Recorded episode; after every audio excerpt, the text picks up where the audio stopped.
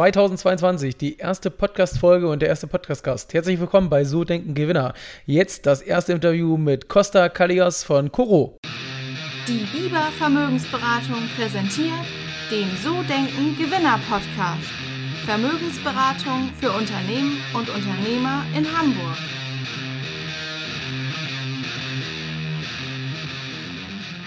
Herzlich willkommen beim So Denken Gewinner Podcast. Mein Name ist Christopher Bieber und wir haben heute einen äh, Interviewgast, der 2014 gegründet hat und in den letzten drei Jahren ging das Unternehmen, ging, ging das Unternehmen ab wie Schmitz Katze, wie man so schön bei uns sagt. Äh, mittlerweile dieses Jahr 65 Millionen Euro Umsatz, ähm, über 150 Mitarbeiter, unglaublich äh, gewachsen in den letzten Jahren und ich freue mich ganz besonders, dass ich jetzt Costa Kalios von Coro bei mir habe. Costa, herzlich willkommen, schön, dass du da bist. Hallo Christoph, vielen Dank für die Einladung. Danke, dass ich da sein darf. Sehr gerne. Ähm, Costa, wenn man jetzt so wie ich äh, viel Podcast hört, dann hat man oder kommt man an Kuro nicht vorbei, weil ihr macht ja unglaublich viel Werbung. Dann hat man euch auf jeden Fall schon mal irgendwo gehört, wahrgenommen ähm, und weiß äh, damit was anzufangen. Aber derjenige, diejenige, die jetzt noch nie was von Kuro gehört haben, vielleicht magst du ganz kurz erzählen, was ihr genau macht und vor allen Dingen, wer du bist. Ja, mache ich sehr gerne. Also wie gesagt, hast mich ja schon vorgestellt. Ich bin Costa, einer der Gründer von Coro, du so willst, das Co von Ro. Äh, Coro ist ja mal entstanden ähm, mit äh, Costa und Robert, so ist der Name von Coro entstanden. Ähm, und ich bin quasi noch übrig geblieben. Ähm, was wir machen ist, wir vertreiben haltbare Lebensmittel in Großpackungen online und haben angefangen mit Trockenfrüchten und Nüssen und sind jetzt quasi, ja, ich würde sagen, Gemischtwarenladen, verkaufen quasi alles, was so mindestens sechs Monate haltbar ist im Sortiment, was Lebensmittel angeht. Und ähm, ja, haben jetzt ein Sortiment von ungefähr, ich würde sagen, ein, also 1000, 1100 Produkte gerade und ähm, ja, machen da viel so in diesem Bereich. Äh, ja. Ähm, mich, jetzt sagst du das so bescheiden, aber es ist ja unglaublich, was bei euch passiert ist. Ich habe so gesehen, 2019 noch 5 Millionen Umsatz, letztes Jahr 21 und dieses Jahr 65 und die Mitarbeiteranzahl habt ihr jetzt gerade verfünffacht im, im quasi ja, yeah. laufenden Jahr. Also unglaublich, was da so los ist. Ähm, Bevor wir jetzt so in, in die letzten ein, zwei Jahre reingehen, ihr habt ja schon 2014 gegründet. Magst du mir so ja. ein bisschen ähm, vielleicht erzählen, wie du darauf kamst? Kommst du aus einer Unternehmerfamilie? Ja, ich habe gesehen, du hast Rechtswissenschaften studiert. Also wie kam das von Rechtswissenschaften dann zu Kuro? Ähm, ich habe hab gelesen, dass da Günther Faltin mit einem Buch äh, Kopf schlägt Kapital was zu tun hatte, aber vielleicht magst du mir so ein bisschen erzählen, ja. wie das Ganze losgegangen ist. ja, sehr gerne. Also äh, ja, wie gesagt, ich habe äh, damals sehr lange Jura studiert, äh, in Potsdam und in Berlin. Und mein Wunsch oder mein Traum war immer, ich wollte immer Richter werden. Ja? Also in meinem Verständnis war es immer so, Richter waren immer ungerecht und ich wollte Richter werden. Also was auch immer ungerecht bedeutet. Ja? Ähm, und habe immer munter weiter studiert und so weiter. Und dann ähm, habe ich mit dem Robert immer, ich weiß nicht, freitags abends immer zusammengesessen und wir wollten irgendwie was Eigenes machen. Ähm, und ähm, war so ein bisschen hin und her gerissen ähm, zwischen Jura und zwischen, zwischen was eigenem, ja, weil ich wollte halt irgendwie immer selbstständig sein und so weiter, war so mein Blut drin, also mein Vater, meine Mutter. Ähm, mein Vater ist äh, auch lange selbstständig gewesen, hatte eine Firma, habe das so ein bisschen mitbekommen und so weiter. Und ähm, ich habe dann irgendwann entschieden, hey, ähm, weiß ich nicht, kann ich mir in 30 Jahren noch vorstellen, auf meiner Veranda zu sitzen und dann Recht zu finden? Weiß ich nicht. Ich wollte eher was Kreativeres machen. Dann war der Robert da, ähm, damals auch mein bester Freund und so. Und dann haben wir überlegt, okay, fangen wir mal an. Und dann hat er mir von dem Buch erzählt, äh, Konflikt Kapital, was du eben ja auch schon angesprochen hattest, äh, was der Günter Falting geschrieben hatte. Und da wird eben genau dieser Ansatz beschrieben, den Coro ja heute auch noch äh, modifiziert fährt. Also, dass du quasi äh, Produkte in Großpackungen vertreibst, äh, Lieferketten möglichst klein hältst und eben sozusagen dich auf das Produkt fokussierst. Und das haben wir damals gelesen, fanden das super spannend und hatten auch nicht so viel Geld und dachten, gut, fangen wir mal an und gucken mal, ob wir irgendwie äh, jemanden finden, äh, wo wir das auch mal anwenden können. Sind dann wirklich auch, weiß ich nicht, durch alle möglichen Supermärkte gelaufen, haben eine, eine Recherche gemacht und haben ganz viele E-Mails rausgeschickt an verschiedene Unternehmen. Und dann ähm, hat sich jemand gemeldet aus dem Raum Köln. Das war ein, ähm, ein Lieferant, der die Überproduktionen der Dalli-Werke einkauft. Also quasi Dalli-Werke mhm. produziert ja unter anderem Spülmaschinentabs für Aldi und für Lidl. Und ähm, der hat die quasi aufgekauft, also wenn es so, weiß ich nicht, so Fehldrucke manchmal gibt oder sowas, ne? Äh, und die haben das dann quasi in 10 Kilo damals halt neu verpackt. Und ähm, das waren so 500 Stück, also lebenslanger Vorrat, spielst ja.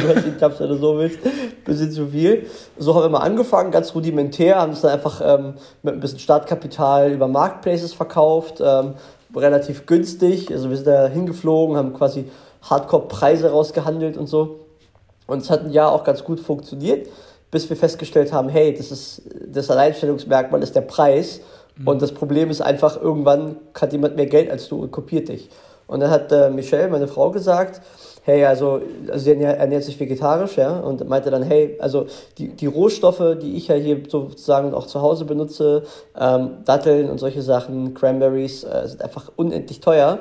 Lass uns doch mal in diese Richtung schauen und äh, haben dann ähm, weiter Recherche betrieben und haben dann irgendwie einen Großhändler gefunden in der Nähe von Hamburg und der hatte dann so eine Auswahl von so Trockenfrüchten, Nüssen.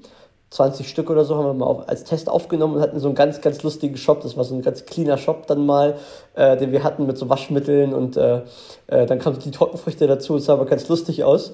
Mhm. Und dann äh, hat quasi das Trockenfruchtsortiment, das Waschmittelsortiment irgendwie abgelöst, ja, weil auch zum damaligen Zeitpunkt wir auch viel Marketing getestet haben und haben dann ähm, ein paar Influencer kennengelernt. Also im Jahr 2014 war, glaube ich, allen noch nicht bekannt, dass heute die irgendwie alle unsterblich viel Geld verdienen. Mhm. Ähm, da kon damals konntest du irgendwie noch ein Warenpaket hinschicken und sagen, hier, komm, 50 Euro, mach mal. Heutzutage geht es ja nicht mehr.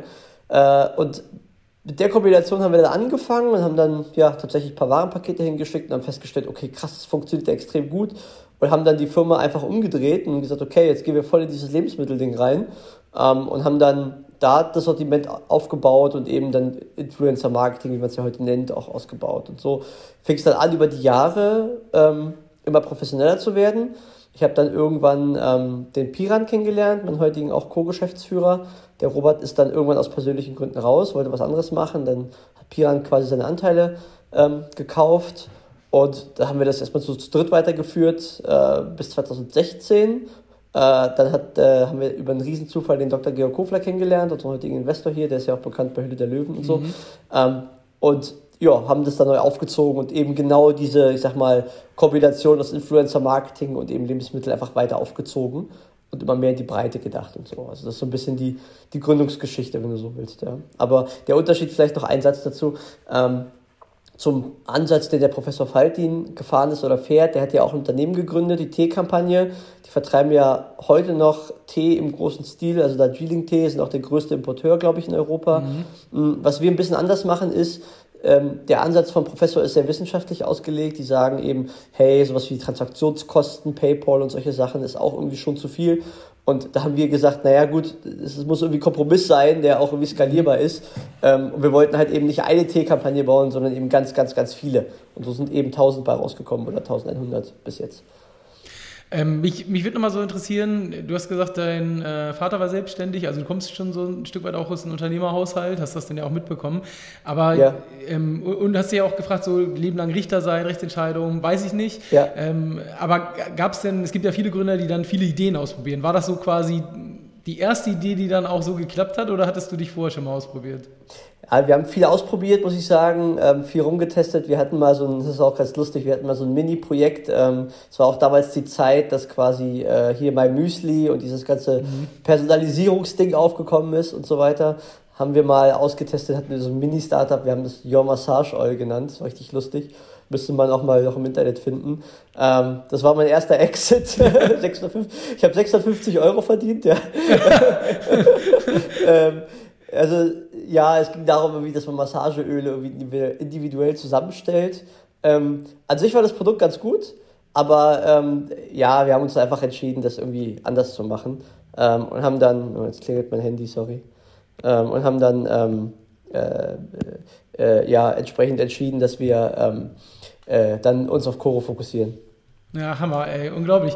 Ähm, dann würde mich noch interessieren, ich hatte online gesehen, 2017 habt ihr quasi mehr oder weniger das ganze Team fast ausgetauscht. Ähm, ja. Und man sieht dann ja auch, dass dann der, der, Wachstum oder das große Wachstum dann danach kam. Aber wieso, wieso dieser Schritt 2017? Also, ähm, ich habe gesehen, ja. irgendwie waren 18 Leute und dann ist nur noch eine Hand geblieben. Was, was, was ist da so passiert in dem Bereich? Naja, also klassisch, klassisches Thema. Ich meine, wir sind alle ja noch relativ jung. Ähm, der Piran ist sogar noch ein bisschen jünger als ich. Ich bin jetzt 33, Piran ist jetzt 29 oder wie alt ist er? 28 ist er jetzt. Also fünf Jahre jünger als ich. Ähm, also da waren wir noch ein bisschen jünger als jetzt. Und ähm, musst dir halt vorstellen, ähm, wenn du 2016 einen Investor findest, der dann relativ viel Geld einzahlt, fängst du ja erstmal richtig an. Das heißt, du schaust dann, okay, wie kann ich das Ding irgendwie groß machen? Und da klar, dann steht irgendwo fest, alleine schaffe ich es auch nicht. Ähm, also muss ich irgendwie Leute finden. Was wir halt gemacht haben oder was wir ähm, ja, halt falsch gemacht haben, ist, wir haben einfach irgendwie Leute eingestellt, ohne irgendwie zu prüfen, was haben die für einen Background, wo finden wir die und so weiter und so fort. Das war eher so Arbeitsamt eingestellt und so weiter. Also nichts dagegen, aber das war so ein bisschen einfach, hm, ich würde sagen, einfach ins Blaue hinein. Mhm. Und wir hatten aber auch gleichzeitig keine Ahnung von Mitarbeiterführung. Ja? Äh, und was wir gemacht haben, ist, wir haben einfach alles falsch gemacht, was man falsch machen kann. Ähm, hat am Ende dazu geführt, dass quasi Pirat und ich irgendwie ja keinen Bezug mehr zu den Leuten hatten. Wir saßen irgendwie beide in so einem Kämmerchen und haben uns nicht rausgetraut, überspitzt formuliert. Ja. Und haben dann gesagt, äh, was machen wir jetzt? Wie fühlen wir die Leute? Die hören auf uns nicht mehr. Und dann war irgendwie so ein kleiner Wendepunkt. Wir hatten einen Mitarbeiter, ähm, mit dem hat es halt gar nicht funktioniert, auch zwischenmenschlich nicht. Und das Problem war aber, es war schon zu spät. Also der hat quasi alle anderen Mitarbeiter angesteckt mit wie einem Virus und so weiter. Und dann haben wir gesagt, okay, wir ziehen hier die Reißleine und da sind alle irgendwie mitgegangen. Ähm, war natürlich in der Situation total totaler Schock, weil du quasi wieder bei, bei Null anfängst. Ähm, was aber auch gut war, weil wir haben uns dann wirklich angefangen, mit dem Thema Mitarbeiterführung zu beschäftigen. Wir haben viele Bücher gelesen dazu auch. Ähm, lustigerweise mache ich äh, das gerade wieder, dass ich jetzt gerade das Hörbuch, was ich damals gehört habe, ähm, Stefan Merath, ist vielleicht ein Begriff, ähm, mhm. der, ne, das, das höre ich jetzt gerade wieder, um nochmal die Situation zu rekapitulieren, wo ich gerade jetzt stehe. Ähm, und das hat uns damals viel geholfen und ähm, ich glaube, seitdem machen wir das eigentlich gar nicht schlecht, aber das war halt, ja, es war halt schon so ein Erlebnis, wo ich sagen würde, oh mein Gott, also ja, einmal alle weg. Ja, ja das stimmt. Ich würde da gerne später auch noch mal ein bisschen intensiver drauf eingehen auf das Thema. Ähm, ja. Ich würde gerne jetzt noch mal am Anfang so ein bisschen mehr über dich erfahren. Also äh, du hast ja, das Studium gemacht, dann hast du gegründet, 2014. Ähm, und das ist ja ein langer Weg. So, ich sag mal, bis 2019, das sind ja fünf Jahre gewesen, wo das ja. irgendwie geschwankt hat zwischen zwei Mitarbeitern, also dich und deinem Mitgründer, bis zu 18 Leute sozusagen. Und dann wieder zurück, hin und her. Also so ein bisschen pendelmäßig. Was, ja. was hat dich da angetrieben die ganze Zeit? Also du hättest ja auch sagen können, hey, ich habe einen guten Abschluss, ich gehe einfach irgendwo mm, als Anwalt arbeiten oder vielleicht doch ja. den Weg als Richter. Was war der Hintergrund, so durchzuziehen? Also was, was war die Vision oder was hat dich angetrieben?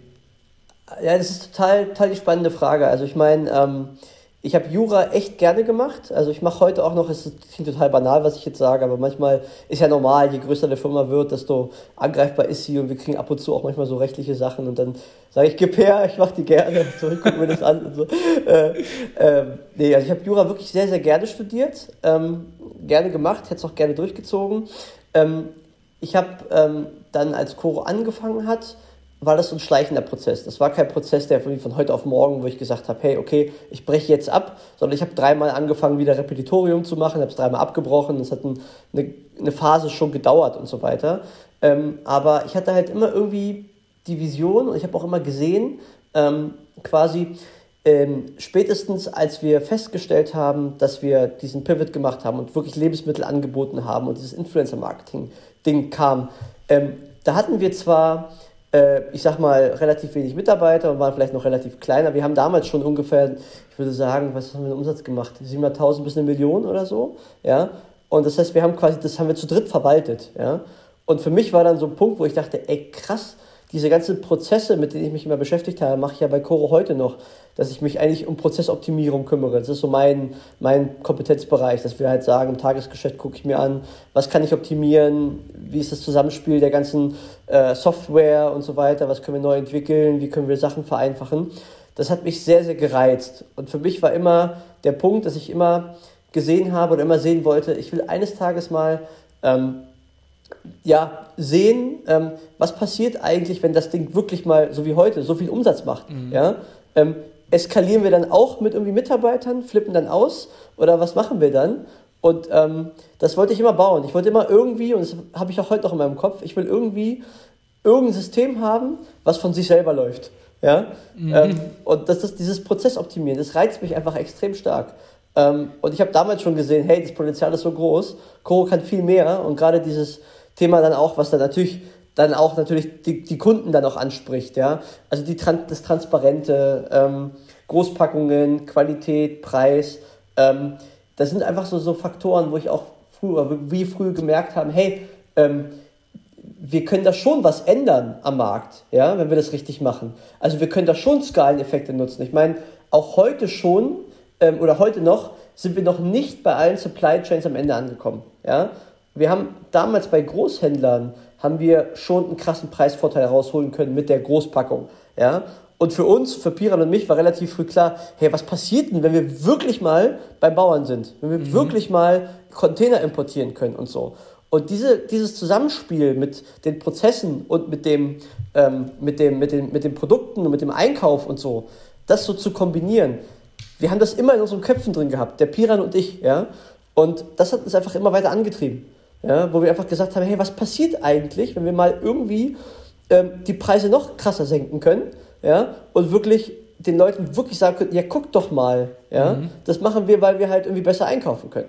Und das war so dieses Ding, das hat mich ja immer weiter gefördert. Ne? Jetzt, jetzt seid ihr ja ähm, schon echt krass gewachsen, so gerade im letzten Jahr. Ähm, was ist denn die Vision? Wo willst du denn hin? Ist das so Unicorn ähm, oder was, was soll es werden sozusagen? Ist, ist ja auch eigentlich, ihr habt ja ein, ich sag mal, Höhe der ja. Georg Huf, äh, Hufler kennt man ja, aber es ist ja, geht ja eher in die Richtung, dann auch einen Exit zu machen. Was ist die Vision? Wo, wo soll es hingehen? Ähm, was hast du dir ja. so vorgenommen? Ja, das ist natürlich auch ein schwieriges Thema. Also ähm, muss man auch sagen, ähm, klar, wir machen das auch immer so, Piran und ich. Ähm, ich habe das mal bei den meinen Müsli-Jungs gehört, aber das machen wir mittlerweile auch, das ist ganz lustig. Wir setzen uns einmal pro Jahr eigentlich zusammen ähm, und sprechen einfach darüber, so passt es noch oder passt es halt nicht. So, also das haben wir die letzten Jahre auch gemacht und so. Und wir kommen eigentlich immer zu dem gleichen Ergebnis, so auch, was ich eben gerade erzählt habe. Ähm, Koro hat irgendwie, ist wie so eine Reise, die irgendwie wo wir nicht das Ende sehen. Ja, also wenn ich mir vorstelle, ich habe ein, weiß ich nicht, ein Startup, was irgendwie jetzt überspitzt formuliert ein begrenztes Sortiment hat, wo ich sagen würde, hey, ich mache jetzt nur, keine Ahnung, Porridge, nur Gewürze, nur, weiß ich nicht, ähm, nur eine Sache oder ich habe nur ein Produkt oder wenige Produkte, dann muss ich mich irgendwann fragen, okay, ich habe irgendwann, weiß ich nicht, alles ausgeschöpft, ja, ähm, was soll ich jetzt machen? Gut, ich muss jetzt mein Sortiment irgendwie erweitern, neue Kategorien dazu nehmen oder ich mache einen Exit an irgendwie eine große, große Firma, einen Strategen oder sonst irgendwas.